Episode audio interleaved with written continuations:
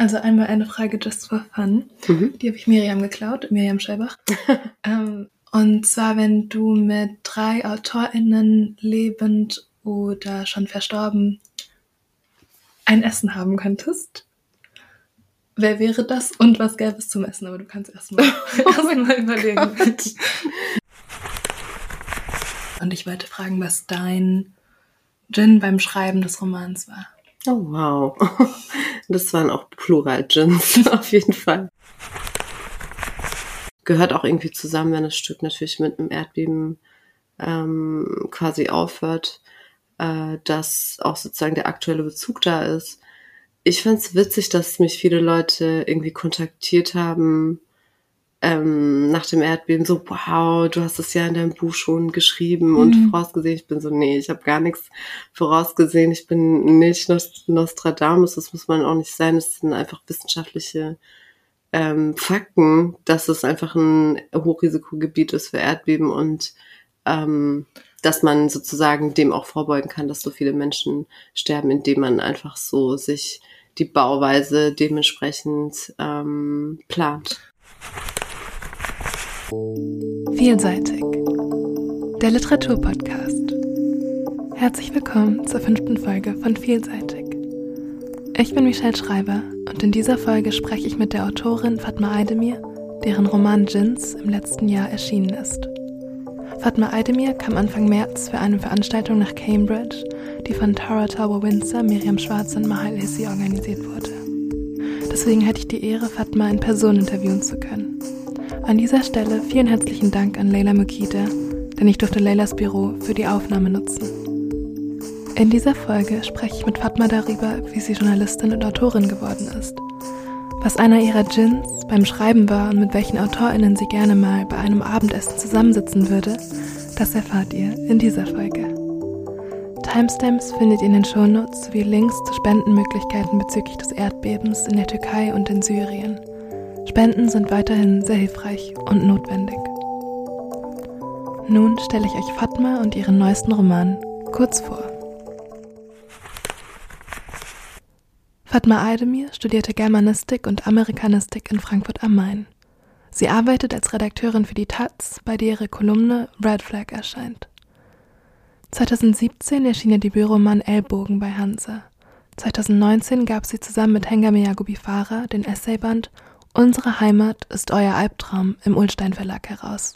Im letzten Jahr erschien ihr Roman Jins, der für die Shortlist des Deutschen Buchpreises nominiert wurde, ebenfalls im Hansa Verlag. Der Titel des Romans lautet Jins. Jins, das sind die Ängste und Zweifel, die einen Menschen plagen können. Im Türkischen wird das Wort vermieden, aus Angst, sich einen solchen Djinn einzufangen. Erzählt wird die Geschichte einer kurdischen Familie in sechs Kapiteln, die sich jeweils einer anderen Figur widmen. An dem Tag, an dem Hüseyin endlich in der hart erarbeiteten Eigentumswohnung in Istanbul steht, stirbt er an einem Herzinfarkt. Vor fast 30 Jahren ist er aus der Türkei als sogenannter Gastarbeiter mit seiner Familie nach Deutschland gekommen. Da die Beerdigung nach islamischem Brauch innerhalb von 48 Stunden vollzogen sein muss, reisen die Familienmitglieder an und treffen in Istanbul aufeinander. Es geht um Ümit, der sich in einen Jungen aus seiner Fußballmannschaft verliebt.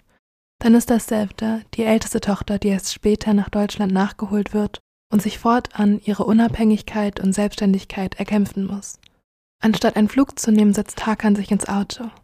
Er wird auf dem Weg von der Polizei angehalten, ringt mit der Fassung und rassistischen Vorurteilen.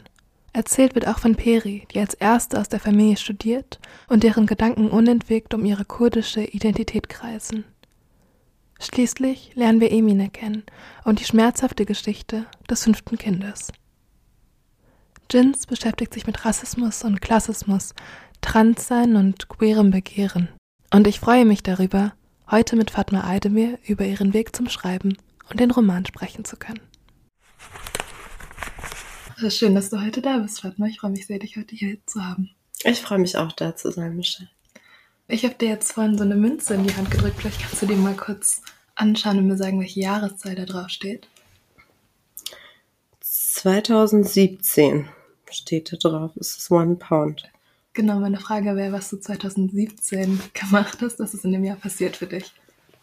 Ähm, das war tatsächlich ein aufregendes Jahr für mich. 2017 ist mein erstes Buch erschienen, Ellbogen.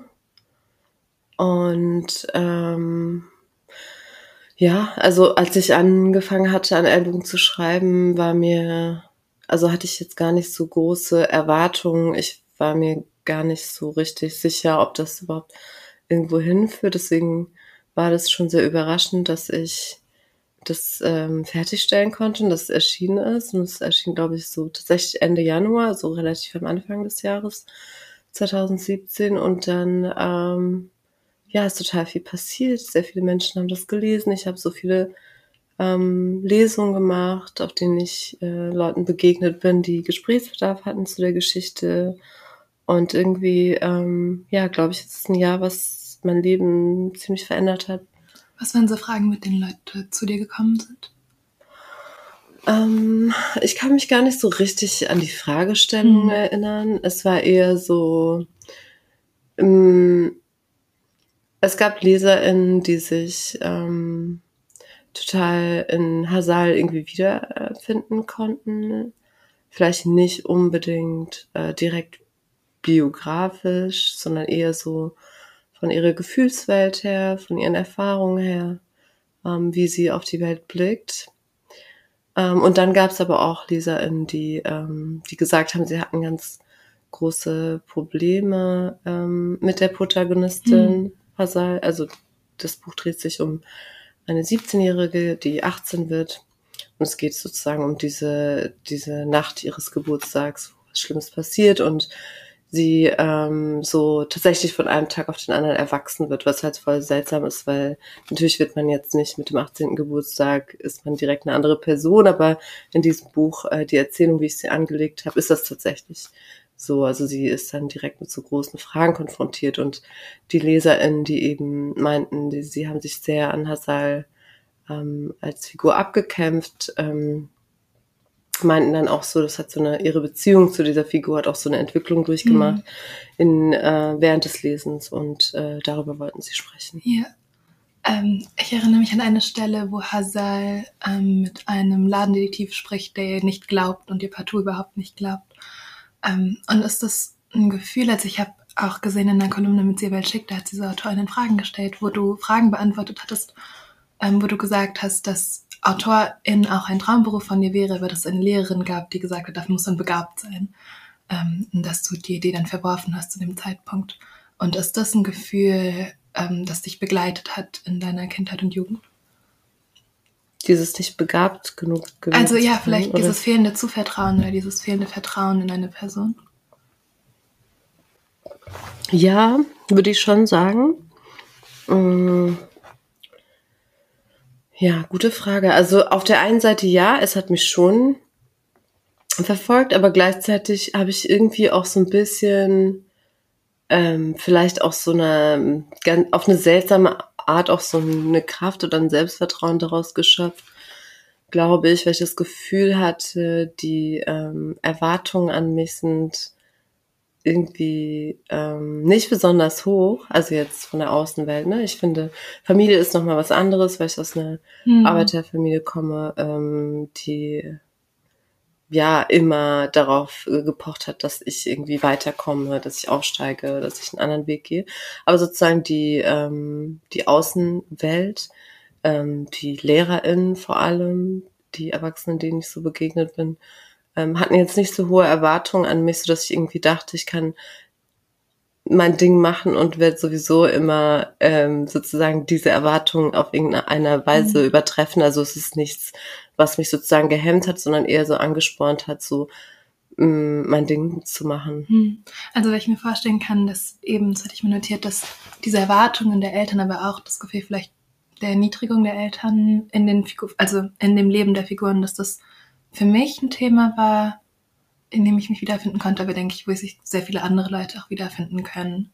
Du meinst im, im Roman jetzt, aber, Im ne? Roman, ja, Mhm, genau. Ja. Wie ähm, war es für dich, dann die Schule zu beenden und nach Frankfurt zu ziehen für dein Studium? Ich bin erstmal nach Hamburg gezogen tatsächlich. Also ich habe Abi gemacht und bin äh, für ein Praktikum nach Hamburg bei einem Musikmagazin. Das war äh, nur ein halbes Jahr, aber für die prägende Zeit irgendwie. Also dieses erstmals alleine sein ähm, und für mich selbst irgendwie zu sorgen. Ähm, bei so einem sehr prekären Praktikum, wo ich eigentlich kaum was verdient habe. Ähm, aber es war, genau, wie war das für mich? Ähm, es war sehr schön und es war sehr, ähm, eine sehr einsame Zeit, deswegen hatte ich tatsächlich, also es war ein zu großer Sprung weg, mhm. hatte ich das Gefühl. Ich wollte weg von zu Hause, aber ich wollte irgendwie nah genug sein, dass ich im Notfall irgendwie schnell da bin. Und dann war Frankfurt eigentlich wirklich so eine rationale Entscheidung, ähm, weil genau ich in Süddeutschland in der Nähe von Karlsruhe aufgewachsen bin. Es waren halt so ungefähr zwei Stunden weg. Ähm, und ich war auch, glaube ich, zum ersten Mal in meinem Leben in Frankfurt, als ich mich immatrikuliert habe.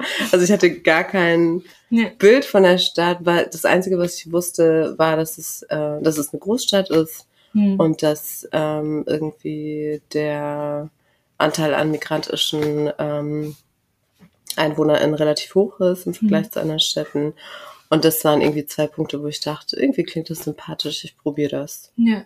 Ich musste beim Lesen von Ellbogen, ich habe das jetzt hier in England gelesen. ähm, und ich musste da auch total an Frankfurt denken, irgendwie an diese Candy Crush-Zeit, aber auch an die Sprache, die bei mir irgendwie auf der Schule gesprochen worden ist. Es war irgendwie voll schön, das dann wiederzufinden. Ähm, wie bist du dann letztendlich zur Taz gekommen? Äh, ich habe in Frankfurt eben fünf Jahre studiert, mhm. Germanistik und Amerikanistik und ich ähm, hatte ja Lust auf Journalismus. Ich wollte das ausprobieren, hatte eben auch schon zwei Praktika in die Richtung gemacht, aber das war eigentlich tatsächlich auch während des Studiums immer wieder eigentlich so ein Prozess von äh, Leute, jedes Mal, wenn ich das ausspreche, sagen mir Leute, mm, aber Journalismus, da findet man keine Jobs.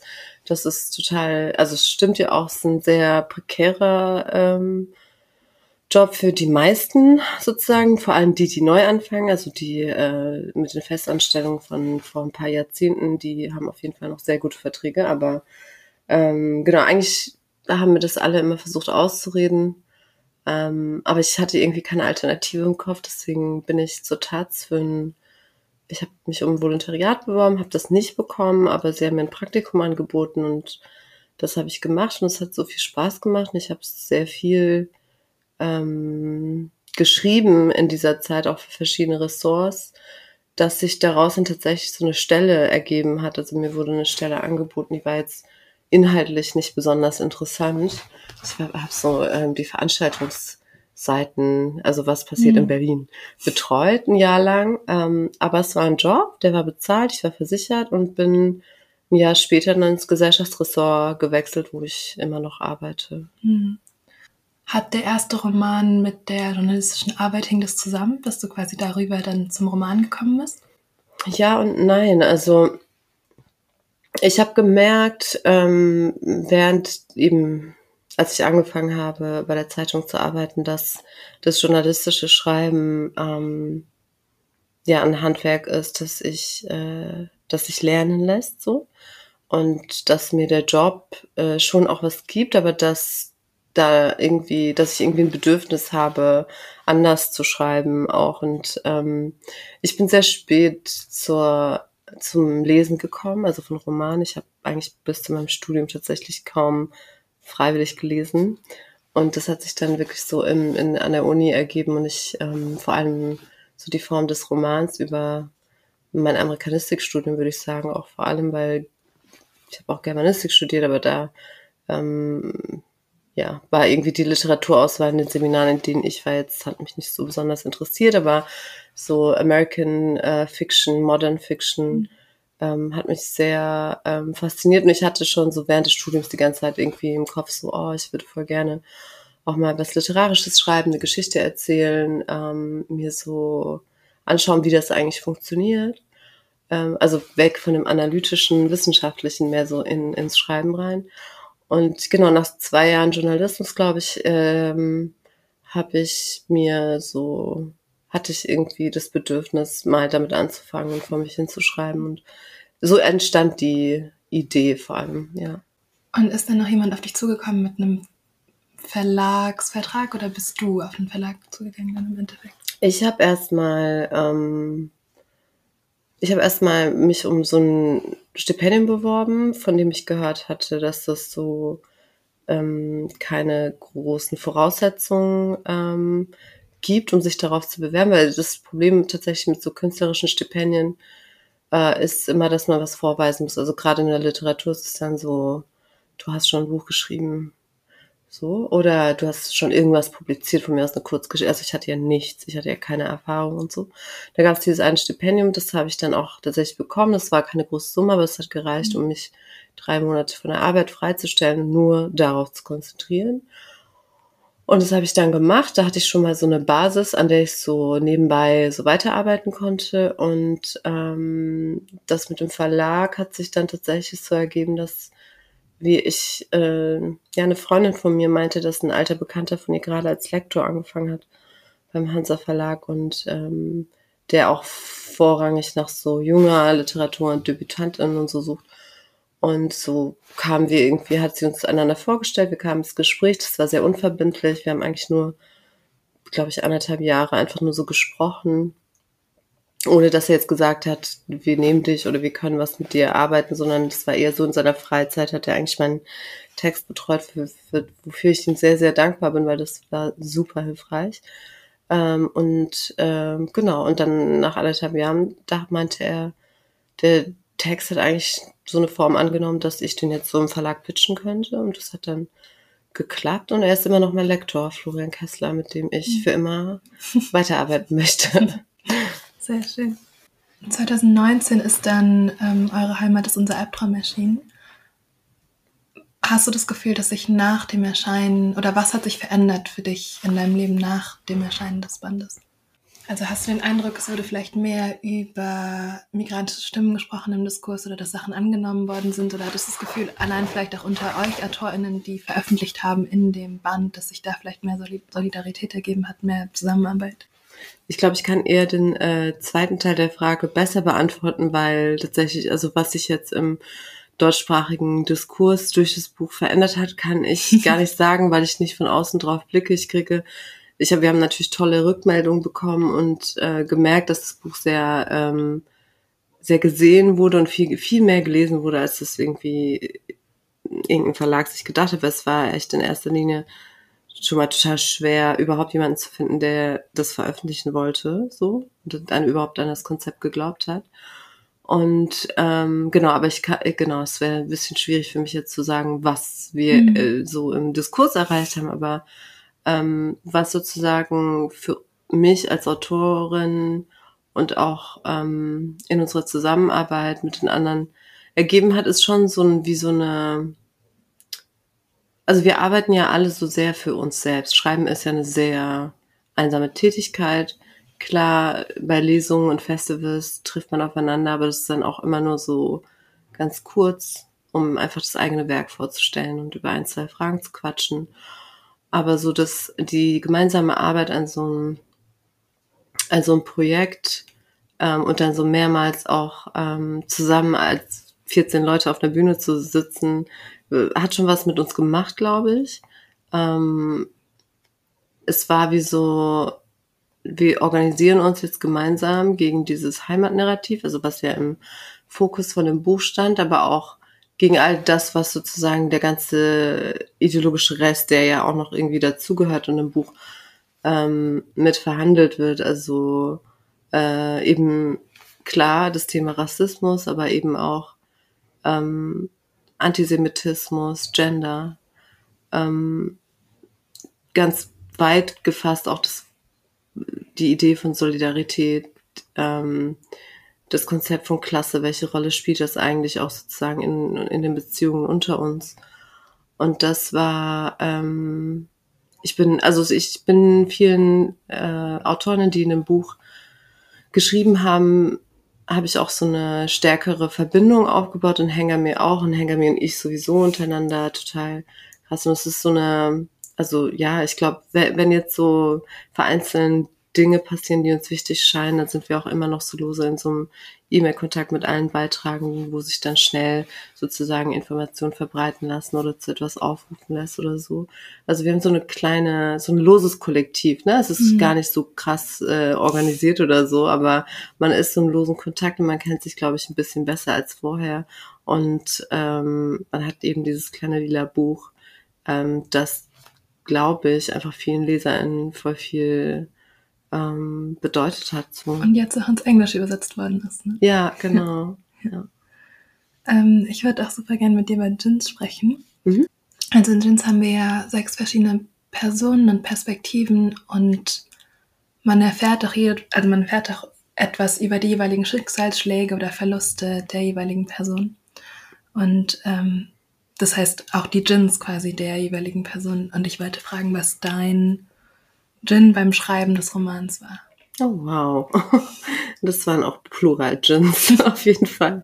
Ich weiß gar nicht, ob ich die so, so konkret benennen kann, so dies und das, hm. weil am Ende ist es so, egal ob ich jetzt an Gins schreibe oder an irgendeinem anderen Roman, ähm, ist Schreiben ja immer irgendwie, wie gesagt, ist sehr einsam und gleichzeitig ist es immer so ein Abarbeiten und Abkämpfen ähm, an, an, am eigenen Ich so an dem, an meinem Blick auch auf die Figuren, die ich, klar, die konstruiere ich, ich erfinde die, aber natürlich sind die, und ich schreibe immer von den Figuren her. Also ich überlege mir nicht einen Plot und dann setze ich die Figuren rein, sondern es ist eigentlich immer umgekehrt und es ist so seltsam zu sehen, dass ich äh, eine Figur natürlich zusammensetze aus meinen Erfahrungen mit Menschen, ähm, wie ich aus meinen Beobachtungen und gleichzeitig aber beim Schreiben dann merke, dass ich ja selber auch so eine komische Brille aufhabe und von Stereotypen und Vorurteilen geprägt bin und mit diesem Blick den Figuren auch ab in einem gewissen Punkt nicht mehr so richtig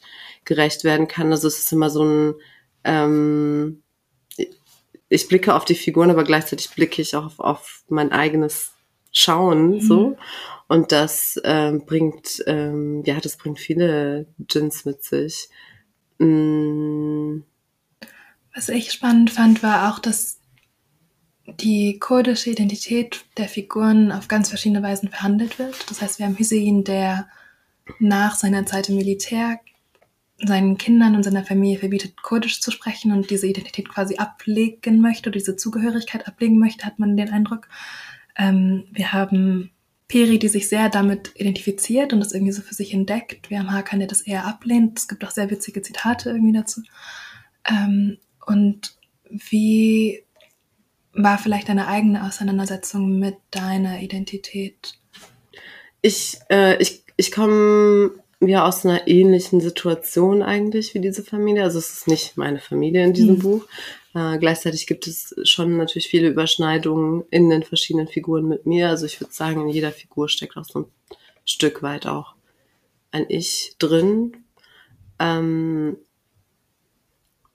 ich habe einfach gemerkt, so ich also ich bin auch selber durch verschiedene Phasen gegangen und ich identifiziere, also es ist total schwierig zu sagen, ich identifiziere mich mit etwas, was sozusagen nie aber so richtig ausgesprochen wurde oder eine Rolle gespielt hat in meinem Aufwachsen und so die Frage, ähm, bin ich dann überhaupt Kurdin oder was mhm. macht mich zu Kurdin oder ist es überhaupt wichtig sozusagen, wenn ich durch die Welt renne und die ganze Zeit denke, meine ähm, Identität ist sowieso was Konstruiertes, so. Ähm, das sind so, glaube ich, verschiedene Stadien, durch die ich überhaupt im Leben durchgegangen bin, auch beim Schreiben und immer noch durchgehe. Ähm, und es gibt so eine Stelle im Buch, in der, an der ähm, Peri mit Jiwan spricht und eben das sagt, also sie, ich spreche kein Kurdisch, äh, ich mache eigentlich nicht dieselben Erfahrungen wie Kurden, die sich als solche zu erkennen geben. Das heißt, wie kann ich mich überhaupt Kurde nennen? Ist das nicht irgendwie eine Form von Aneignung oder ist das nicht irgendwie lächerlich? Und jemand sagt halt, nee, du musst eigentlich, du musst ja nicht Kurdisch sprechen, um, um Kurdin zu sein, weil eben im Zuge der gewaltsamen Assimilationspolitik ja es sehr viele Kurden gibt, die die Sprache gar nicht sprechen. Ähm, es ist eher sozusagen das Bekenntnis dazu zu sagen, ich bin Kurdin, das dich dazu macht, weil eben das Problem der Unsichtbarkeit ist ja eben dieses nicht darüber sprechen zu können oder zu wollen. Und Ähm, ich identifiziere mich, glaube ich. Also es ist so, ich finde es so schwierig, weil ich, ja, meine Eltern kommen aus der Türkei, aber ich hab, bin auch nicht so, es geht mir, es ist für mich immer schwierig, mich mit irgendwie so einem Herkunfts, mit so einer Mhm. Herkunftsidee zu konf Ja. identifizieren, so, ne? Ähm, aber was ich auf jeden Fall sagen kann, so ist so die, also die kurdische Bewegung als sozusagen als politische Emanzipationsbewegung, auch jetzt gerade im Kontext der Türkei als ähm, einzig progressive politische Kraft, die auch ähm, wirklich feministische Inhalte ähm, vertritt, ist auf jeden Fall die Bewegung, mit der ich mich jetzt so sehr identifiziere. Ähm, und aber sozusagen an den Punkt zu kommen, das sozusagen zu realisieren, dass es vielleicht eher sozusagen auch so nicht unbedingt so ein kulturelles oder ethnisches Ding sein muss, sondern eher so eine politische Zugehörigkeit. Ich glaube, das war etwas, was ich echt erst so mit dem Schreiben von Jins so diese Erkenntnis hatte. Mhm. Ich wollte auch noch, also jetzt beim Lesen, ich habe das Buch ähm, jetzt die letzten Tage nochmal gelesen für das Interview. Und es gab eine Stelle, wo ich, ähm, dass ich, ähm, wo Ümit sagt, ähm, er muss wieder an die Te- Tektonik denken, an die eurasische und die anatolische Platte, wie sie sich genau hier unter ihnen bewegen und aneinander reiben und Spannung aufbauen, die sich jeden Moment oder erst in 30 Jahren oder in 100 entladen wird in einem gigantischen Erdbeben. Mhm. Ähm, das fand ich jetzt krass, das nochmal in dem Kontext gerade in dem, in dem Buch wieder zu erkennen. Und wir hatten jetzt auch gerade kurz vor dem Gespräch, vor dem Interview drüber gesprochen, aber ich wollte nochmal fragen, wie es dir gerade mit dem Erdbeben geht und was man als Person machen kann, um zu helfen. Ähm, also ich glaube sozusagen, es ist so ein bisschen egal, wie es mir geht. Es ist Mhm. eher so eine Frage, genau, vielleicht eher zum zweiten Teil ist es so dieses, ähm, was kann man machen? Also das ist auch so, ich glaube, so der erste Impuls, den ich hatte, als ich äh, von dem Erdbeben erfahren habe, und ich habe auch Angehörige, die so sehr nah am Epizentrum leben oder gelebt haben, jetzt natürlich da nicht mehr leben können, ähm, aber zum Glück überlebt haben, ähm, war so, okay, was kann ich jetzt machen, um ne, ähm, den, dem Gebiet zu helfen, den Menschen zu helfen, den Überlebenden. Und das ist auf der einen Seite ist es natürlich auf jeden Fall eine Frage von Geld. Also es gibt halt ähm, sehr wenig Ressourcen, es gibt sehr viel Korruption, ähm, auch sozusagen was äh, die Spenden angeht. Deswegen würde ich sagen, also Spenden hilft, aber gleichzeitig ist auch wichtig zu gucken, wohin man spendet, sich zu informieren. Ähm, da gibt es auch einige Recherchen mittlerweile, auf die man sich verlassen kann, wie das Geld am besten bei den Betroffenen ankommt und nicht vorher abgefangen wird. Ähm, und äh, sonst, wie ich natürlich helfen kann, ist als Journalistin, als Schriftstellerin auf das Thema aufmerksam zu machen, Mhm. weil ich meine, äh, ja, wir leben in einer Zeit, in der einfach sehr viele Krisen zusammenkommen und eine die andere überlagert und das sehr schnell aus dem Fokus gerät, ein Thema. Das heißt, ich versuche immer wieder ähm, in meiner Kolumne mich damit zu beschäftigen, auf Social Media das irgendwie präsent zu machen und gleichzeitig aber auch zum Beispiel eben in derselben Woche, ein paar Tage eigentlich nach dem Erdbeben, ähm, nee, eine Woche später war die Prem Theaterpremiere von Jins in Berlin. Und jetzt nutze ich alle, also seit der Premiere eigentlich alle Vorstellungen dazu auch ein ähm, exklusiv dafür hergestelltes Plakat zu verkaufen, wo alle äh, Einnahmen eben äh, gespendet werden. Und es kommt schon was zusammen irgendwie ähm, an jedem Abend. Und es äh, abseits von dem Geld, aber was zusammenkommt, äh, hält das sozusagen, ähm, bleibt das Thema damit auch so ein bisschen im Fokus. Und es Mhm. ähm, gehört auch irgendwie zusammen, wenn das Stück natürlich mit einem Erdbeben ähm, quasi aufhört, äh, dass auch sozusagen der aktuelle Bezug da ist. Ich fand's witzig, dass mich viele Leute irgendwie kontaktiert haben ähm, nach dem Erdbeben, so, wow, du hast es ja in deinem Buch schon geschrieben und Mhm. vorausgesehen. Ich bin so, nee, ich habe gar nichts vorausgesehen. Ich bin nicht Nost- Nostradamus, das muss man auch nicht sein. Das sind einfach wissenschaftliche ähm, Fakten, dass es einfach ein Hochrisikogebiet ist für Erdbeben und ähm, dass man sozusagen dem auch vorbeugen kann, dass so viele Menschen sterben, indem man einfach so sich die Bauweise dementsprechend ähm, plant. Ich finde, das zeigt ja eher, dass es vorher schon bewusst war oder im Bewusstsein mhm. war, also in deinem Bewusstsein als Schreibende.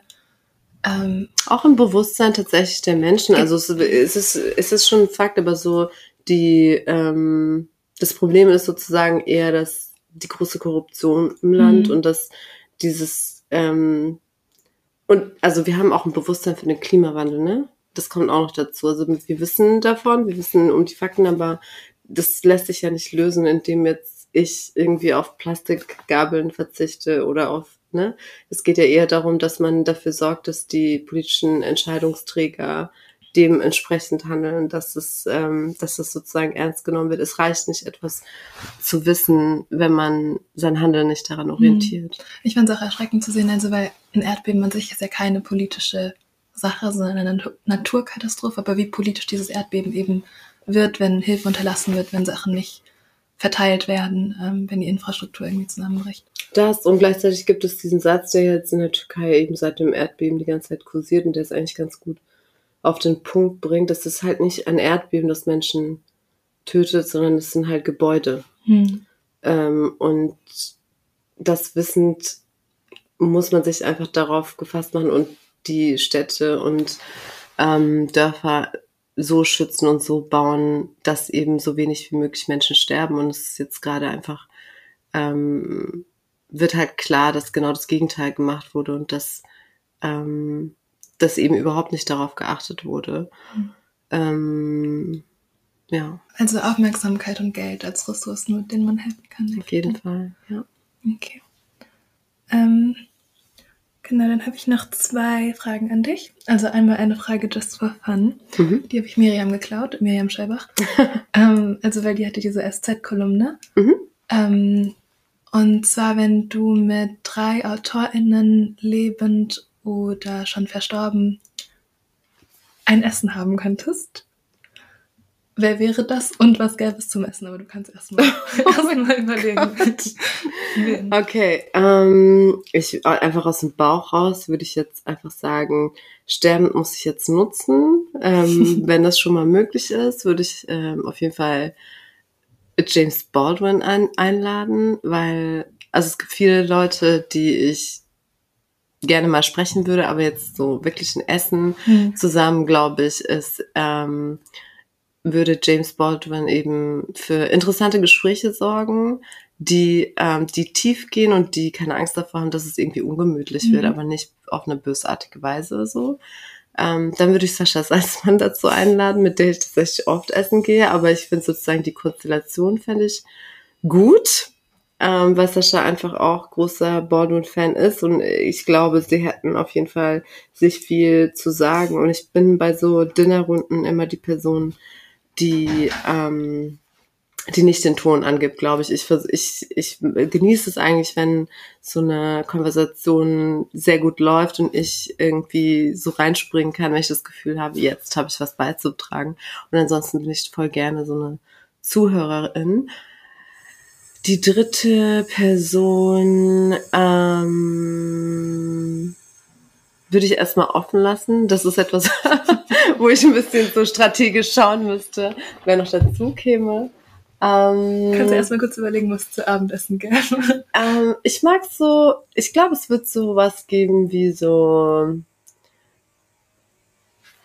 Trauben, Obst, bisschen so Messe eigentlich, so mhm. kleine Vorspeisen, bisschen Käse, leckeren Wein für die, die Wein trinken oder auch irgendwas anderes. Ähm, ja, so einfach viele Kleinigkeiten, nichts Schweres, damit eben das Gespräch immer weitergeht und man nicht irgendwann müde ist von der Pasta oder der, was auch immer, dem schweren Essen. Ähm, und die dritte Person wäre dum, dum, dum, dum, dum, wäre Os Atay. Das ist ein, ähm, jetzt habe ich zwei Typen am Tisch, komisch, aber es war jetzt einfach Zufall. Äh, Os Atay ist ein türkischer ähm, Schriftsteller, der hat ein Buch geschrieben, was auch echt sehr spät, eigentlich erst vor ein paar Jahren ins äh, Deutsche übersetzt wurde, Die Haltlosen. Das ist irgendwann in den 70er Jahren ähm, so ein postmoderner äh, ja, Wälzer, der ist einfach, ich glaube, 800 bis 1000 Seiten hat der. Ich habe es nie geschafft, ihn fertig zu lesen. Ich bin trotzdem total Fan. Das ist so ein Buch, wo ich ähm, jedes Jahr mit anfange zu lesen. Ich kann auch mal in der Mitte anfangen oder so, weil das so wahnsinnig gut und witzig und klug erzählt ist und auch so ein bisschen einfach crazy. Ähm, weil es geht viel so ganz kurz zusammengefasst, weil ich finde es so wichtig, dass man den kennt. Ähm, es geht um so ein ähm, um so ein sehr, wie soll ich sagen, traurigen Mann, der irgendwie frustriert ist von seinem Mittelschicht-Dasein äh, und dessen bester Freund sich das äh, umbringt und der, der sich dann in zwei spaltet und so äh, ja so Selbstgespräche quasi hat mit einer Figur, die er sich ausdenkt und es ist ähm, ja es ist funny und es ist tragisch und ich mag diese Mischung, mhm. glaube ich, sehr für dieses Gespräch, was wir beim Dinner haben werden. Ja, es klingt auf jeden Fall schon mal sehr schön. Ähm, und die letzte Frage wäre, was du jungen Menschen mitgeben möchtest, vielleicht auch jungen postmigrantischen Menschen, aber das ist doch erstmal eigentlich egal, ähm, die schreiben möchten oder generell Träume haben. Mm. Sucht euch Leute, mit denen ihr zusammen äh, euch zusammentun könnt.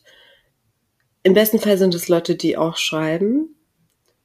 Ähm, muss aber nicht unbedingt sein, so die auch sozusagen einen Traum haben, der ähm, was mit ja künstlerischer Produktion zu, zu tun hat. Könnte malen sein, Musik, was auch immer, aber ähm, bleiben wir mal beim Schreiben. Also ich finde es ganz, ich habe das sehr spät erst gehabt, tatsächlich eine Person, die auch äh, schreibt, mit der ich mich austauschen konnte und das hat so viel ausgemacht. Das hat mich, auf einmal habe ich so einen Sprung gemacht, habe ich das Gefühl in meinem Schreiben, weil ich echt so, als ich an meinem ersten Roman schrieb, so Angst davor hatte, überhaupt irgendwem davon zu erzählen. Ähm, dass ich echt so bis zum Erscheinungstag eigentlich mit niemandem drüber reden konnte, außer mit meinem Lektor. Und danach hat sich das so radikal verändert und ich habe sehr viel davon gelernt, einfach dadurch gelernt, mit äh, einer anderen Person zu sprechen, die auch schreibt, die vielleicht ähm, äh, einen ganz anderen Blick hat aufs Schreiben, vielleicht ganz andere Geschichten erzählt, ähm, whatever, aber wo so ein, so ein grundsätzliches Vertrauen da ist, dass man einander, ähm, dass man ehrlich zueinander ist und ähm, ja gleichzeitig aber auch die Kritik eine konstruktive bleibt. Das heißt, dass man einander stärkt, damit jeder zum jeweils äh, zur, best zur jeweils besseren Version des eigenen Textes kommt. So tut euch zusammen, würde ich sagen. Alles klar. Das ist ein schönes Schlusswort, wenn ich tut euch zusammen. Und vielen, vielen Dank für das Interview. Danke dir, Michelle. Das war vielseitig. Vielen Dank für die Zeit, die ihr euch zum Anhören genommen habt. Gefördert wird das Projekt vom Jugendstil Ideenfonds. Die Umsetzung wird durch die Kooperation mit Radio Blau ermöglicht. Das Cover ist von Deborah Moldowski. Intro, Outro und Sounds stammen von Thea Steimer. Vielen, vielen Dank. Schnitt, Konzept, Redaktion und Moderation von mir, Michelle Schreiber.